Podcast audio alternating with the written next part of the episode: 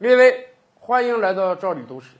在周星驰的影片《九品芝麻官》中啊，有一幕啊，周星驰拿着前朝御赐的尚方宝剑要斩本朝的官儿，这个传为笑谈。当然，前朝都已经烟消云灭了，你拿前朝的器物能在本朝有什么用吗？当然没有用。然而，历史上还真有一个人利用前朝的文件保住了命，而且人家拿这个还不是一般的文件。人家拿的是丹书铁卷，什么叫丹书铁卷啊？咱们知道，就是古代帝王啊，为了表彰功臣啊，给你一个铁做的书，这个书上面就写着你的名字，记录着你有什么功绩，然后免你几次死罪。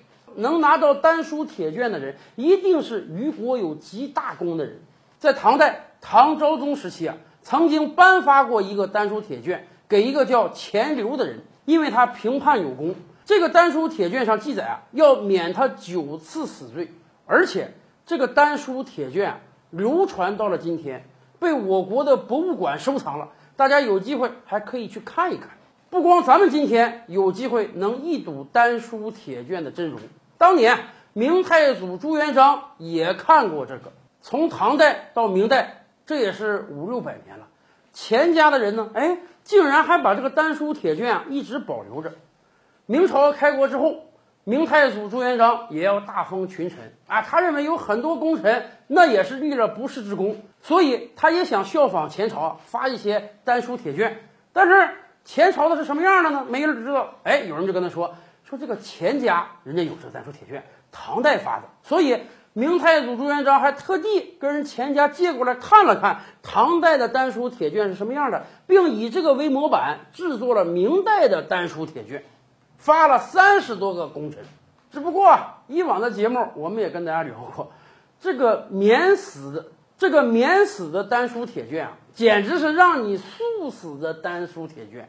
你想啊，历朝历代都这样，开国之后拥有很大功劳的人，往往会成为皇帝眼中钉、肉中刺。所以后来人统计啊，明太祖朱元璋给那么多人发了丹书铁卷，但是基本上发了之后就把那帮人干死了。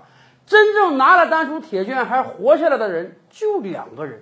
后来到了洪武末年，这个钱家出了个叫钱用勤的人，在明朝当了个小官。那您听他这个名字，钱用勤啊，用钱用起来太勤了，他能不缺钱吗？所以啊，他就参与了一些贪污腐化的小事儿哈，从朝廷捞了不少钱。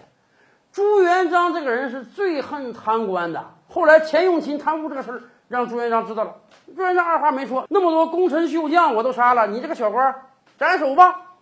钱用勤的儿子听说了这个事儿，急得像热锅上的蚂蚁一样，没办法呀，又无权又无势，怎么解救父亲？后来想到，哎呀，我家里不是有这个丹书铁卷吗？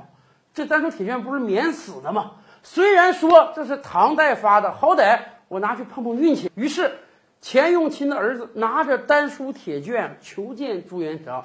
还跟朱元璋讲说：“您当年发咱本朝的时候，还借鉴过我们家这个。虽然我们这是唐代发的，但是您看能不能体谅体谅？我们也是忠良之后，能不能免我父亲这个死罪？您别说，朱元璋看到这个丹书铁卷之后啊，还还真的破天荒的免了钱用勤的死罪，把他无罪开释了。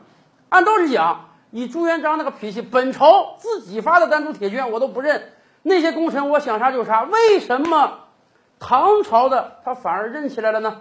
后来有人猜测，可能是这个钱用勤实在是个小到不能再小的官，掀不起什么风浪。对朱元璋来讲，不会成为心头大患。既然这样，又有丹书铁券在，还是忠良之后，那就给他个面子，让他多活一次吧。